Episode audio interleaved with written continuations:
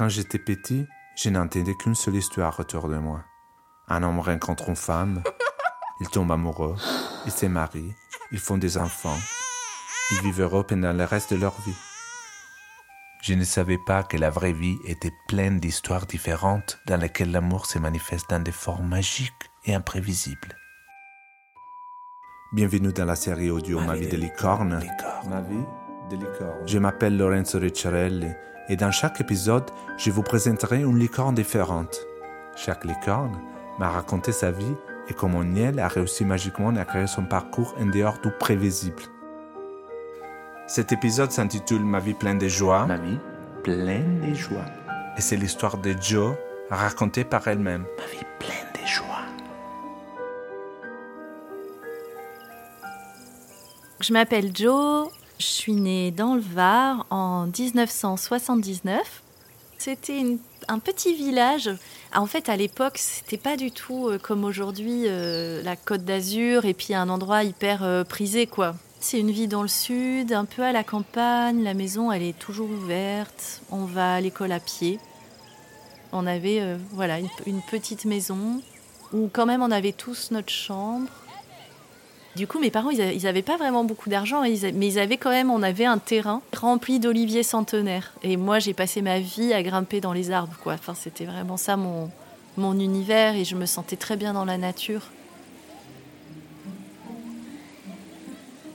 J'ai deux grands frères. Mon père est prof et comme on a l'habitude de le dire, ma mère ne travaille pas. Elle était bénévole dans plein d'assauts, elle, était prof de tennis, elle a fait beaucoup d'artisanat, elle dessinait beaucoup et elle a appris des tas de choses dans sa vie et qu'elle a transmis. Elle faisait du soutien scolaire. Quand on lui demande ce qu'elle fait et puis qu'elle dit qu'elle est mère au foyer, bon, les gens se désintéressent et vont parler d'autre chose et puis regarder euh, une sorte de vie sociale où le travail serait central. Mes parents, ils ont plutôt une belle histoire d'amour qui dure depuis maintenant 50 euh, ans. Je crois que ma mère a rencontré mon père, elle avait 15 ans. Et ils se sont mariés, ma mère avait 17 ans et mon père 24. Dans leur relation, ils ont quand même mis en place des endroits de dialogue. Moi, il me le dit, hein, dans sa génération, euh, on te disait c'est toi le chef de famille. Et eh ben lui, il avait embrassé ce rôle-là et il reconnaît qu'il a pu être... Euh, enfin pas dans des trucs de violence euh, physique ou des trucs comme ça, mais qu'en tout cas qu'il a pu occuper un rôle de dominant parce que c'était celui qu'on lui avait dit qu'il était censé tenir.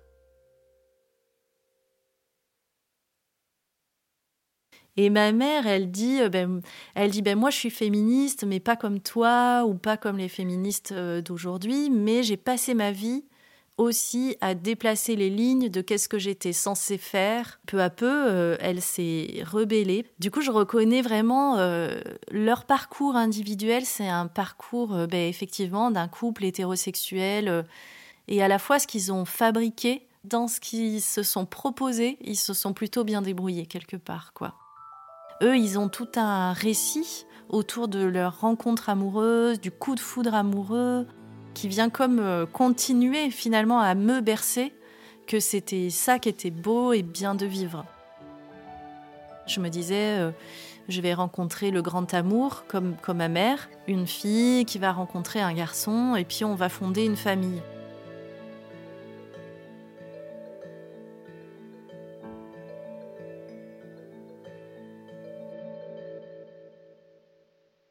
Et du coup, j'avais un rapport euh, dans l'enfance euh, bah, de mon père, ce héros, quoi.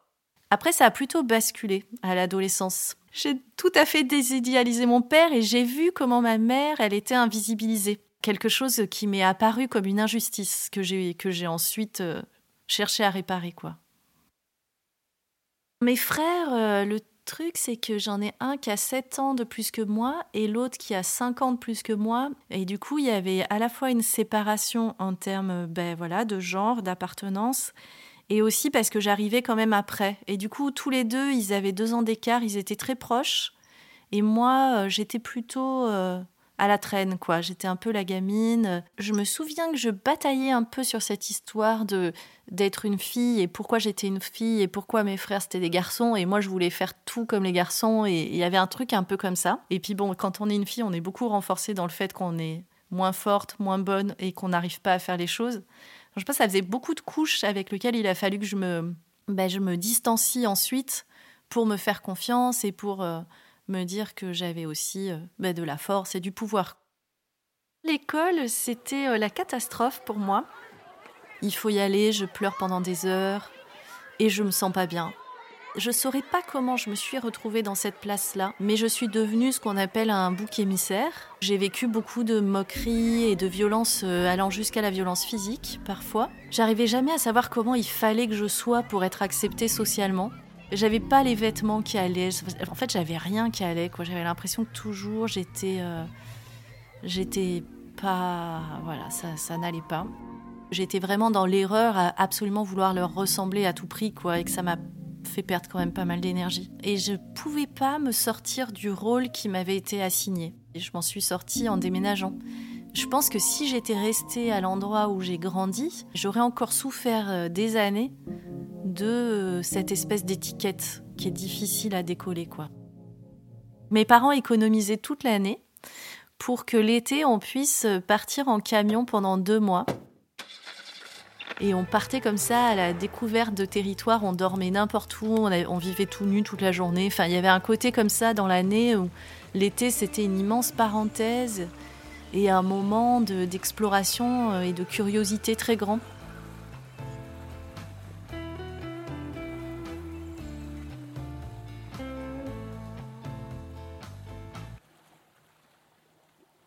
Cette vie-là dans le Var, c'est jusqu'à mes 11 ans. Et ensuite, on déménage vers euh, Avignon.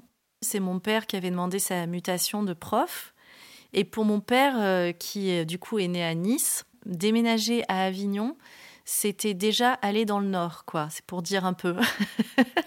pour lui, c'était vraiment un choc culturel et du coup pour nous quelque part aussi. Et du coup, c'est la période ouais, collège-lycée et c'était pour moi une révolution puisque effectivement, je suis arrivée là-bas et d'un coup, euh, cette étiquette de bouc émissaire avait disparu. J'étais tellement angoissée. Et quand je suis arrivée dans cette classe, il y avait un, bureau et il y avait une place de libre. Bah, je me suis installée là. Et je me suis trouvée à côté d'une fille qui, pour le coup, habitait dans la région depuis longtemps.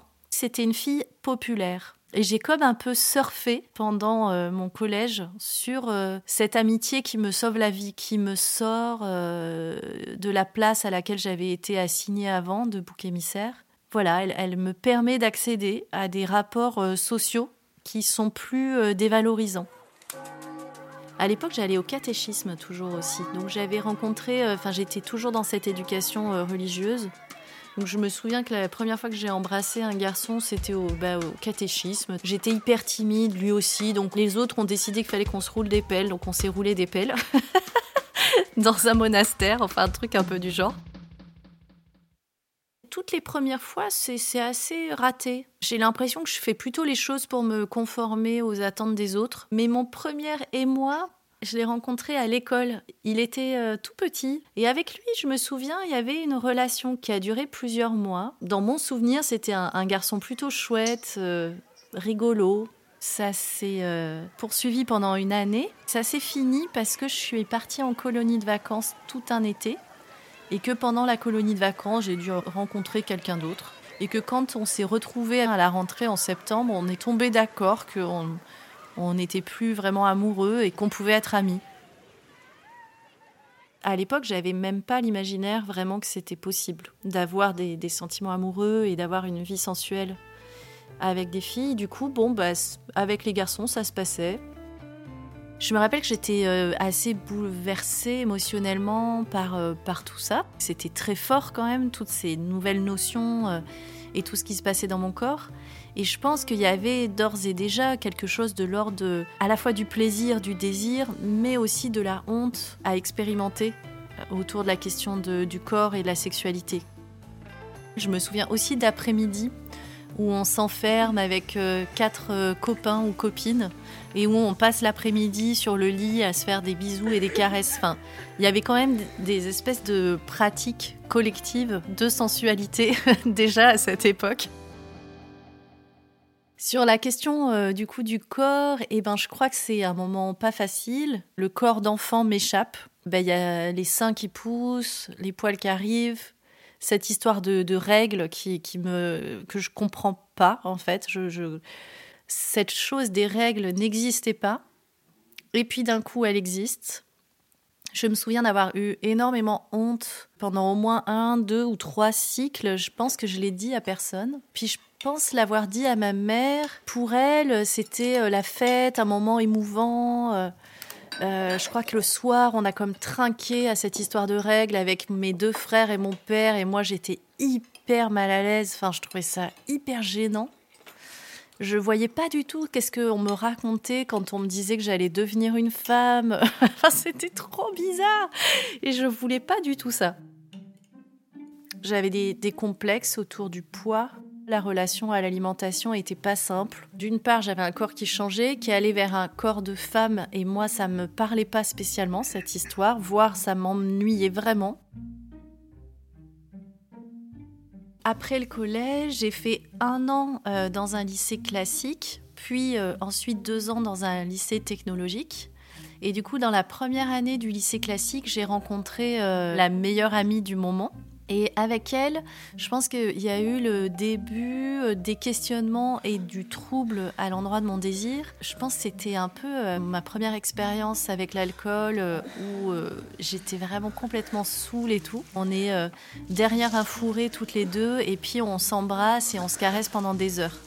Et je me souviens du fait qu'on n'en parle plus jamais.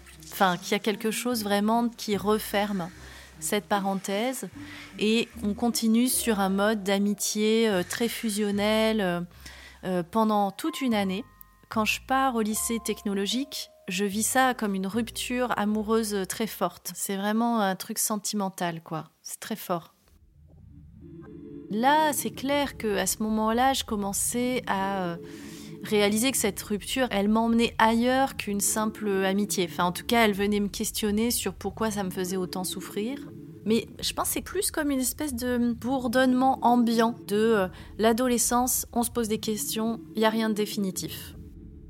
Quand j'ai changé de lycée, j'avais 16 ans et euh, j'allais donc vers cette filière économique et sociale et j'allais dans un lycée technique. Et en fait, les deux dernières années de lycée, première et terminale, je me souviens de rien pratiquement. Je me souviens surtout que j'étais assez seule. Il y avait euh, vraiment quelque chose de l'ordre de la pression à la norme qui revenait. C'était une sorte de période où il fallait être en groupe et moi je me sentais plutôt comme une espèce de, de, de, chose qui n'arrivait à s'inscrire dans aucun mouvement quoi et qui était comme un parasite. Euh, c'était pas agréable du tout.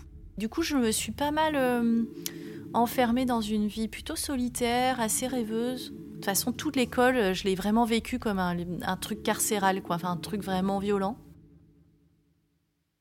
Déjà à ce moment-là, j'avais commencé à émettre, un, à émettre un vécu, une opinion, un ressenti qui était que je ne voulais pas avoir d'enfant. Je crois que c'était à l'époque un peu lié à un truc de euh, la vie c'est trop dur, euh, moi j'en ai chié. Il y avait cette histoire de, perdre sa virginité, là, ce truc qui avait l'air vraiment précieux. J'avais un peu comme deux meilleurs copains. On se roulait des pelles tous les trois, tout ça, c'était un peu marrant quoi. Il y avait aussi quelque chose un peu de trouble à ce moment-là. Ça me semblait chiant et pesant ce truc de trouver euh, la bonne personne, le prince charmant et tout. Et du coup, j'ai écrit à mon meilleur ami et je lui ai dit écoute, euh, on n'aurait qu'à faire ça ensemble comme ça ce, sera fait. Et je me rappelle qu'on a rédigé un contrat où on s'est dit, euh, on ne parlera pas du fait qu'on a fait ça ensemble, on pourra dire que ça y est, on l'a fait, tout ça qu'on n'était pas là pour faire une histoire d'amour, qu'on allait se protéger. On avait comme euh, formalisé quelque chose. Et effectivement, il est venu chez moi euh, un samedi soir, je pense que mes parents n'étaient pas là. Et puis, euh, bah voilà, on l'a fait. Après, on, s'aimait bien. Enfin, je veux dire, c'était mon meilleur ami. On avait déjà l'habitude de s'embrasser, de se caresser. Du coup, on avait fait ça quand même dans un truc où c'était pas purement mécanique, quoi. c'était assez joyeux et amical. Je sais qu'à l'époque, ça m'avait comme soulagé, quoi. Je m'étais dit, bon, ben ça, c'est fait. Elle sera plus à prendre ou à voler ou je sais pas ce que c'est ce truc. Aujourd'hui, j'aime bien regarder cet événement comme un espèce de début aussi d'émancipation par rapport à des, endroits de pression énormes puisque déjà avec cet ami-là, ben, du coup, on avait une relation de confiance qui euh, permettait de troubler qu'est-ce que c'est que l'amitié, qu'est-ce que c'est que l'amour, avec qui je fais du sexe, avec qui j'en fais pas. Moi, je suis un peu une toquée des carnets. Donc, j'ai un, carnet avec tous les prénoms et un peu quelques mots sur chaque euh, histoire qui m'a touchée, un peu d'une façon ou d'une autre. Donc, j'ai une espèce de carnet secret comme ça. donc, il y a une page par personne. Et je mets en général le prénom de la personne ou un petit nom euh, qu'on s'était donné, enfin un truc qui me fait penser à cette personne-là. Et en dessous, euh, souvent j'écris ce que m'a apporté cette relation, quelques souvenirs, quelques lignes d'émotions. Déjà à cette époque-là, il y avait, peut-être trois noms dans mon carnet et déjà pour moi, euh, j'étais là, ah, si ta mère elle savait, elle serait vachement déçue. Par rapport à l'histoire de ma mère et de, comment elle, parlait du fait qu'elle avait rencontré que mon père, euh, qu'elle avait eu un seul homme en fait dans sa vie sexuelle. Puis aussi beaucoup un truc autour d'un espèce de corps un peu sacré. Tu dois pas te donner à n'importe qui, de tout ce discours des filles faciles, tout ça entremêlé, on va dire.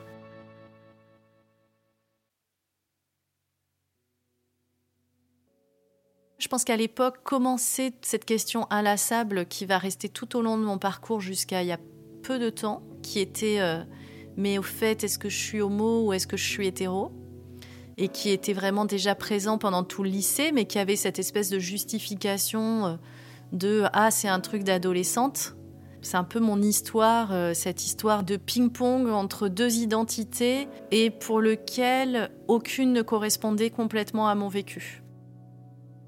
Moi, j'ai été assez lente pour vraiment m'autoriser euh, à imaginer un futur différent. Comme j'étais pas hétéro mais que je sentais déjà, ou en tout cas je percevais que j'étais pas homo, et eh ben ça m'a, euh, je pense, fait euh, perdre beaucoup de temps pour identifier que j'allais créer autre chose que ces deux choses-là. J'avais pas de modèle. Il y avait des doutes dans, mon entourage sur mon orientation sexuelle.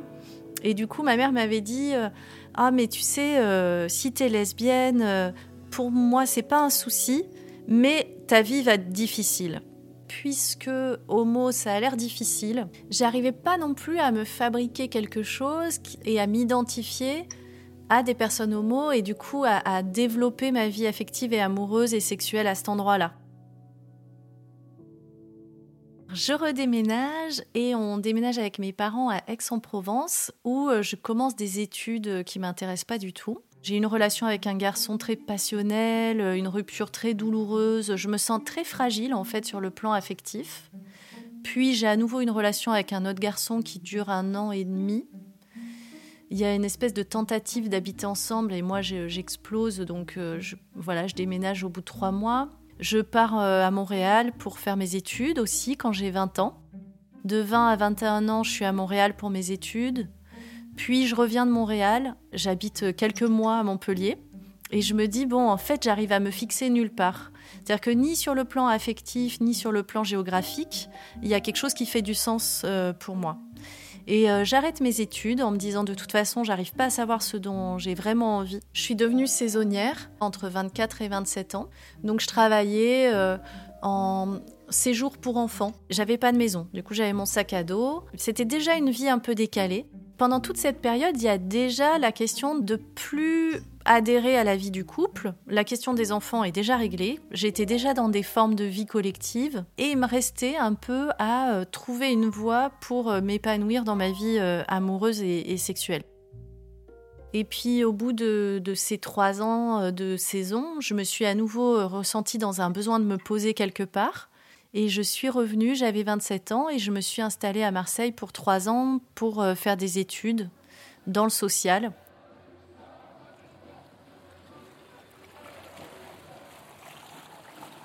Avec un peu ce truc de dire, euh, bon, comme ça, quand tu auras un diplôme, on te laissera tranquille.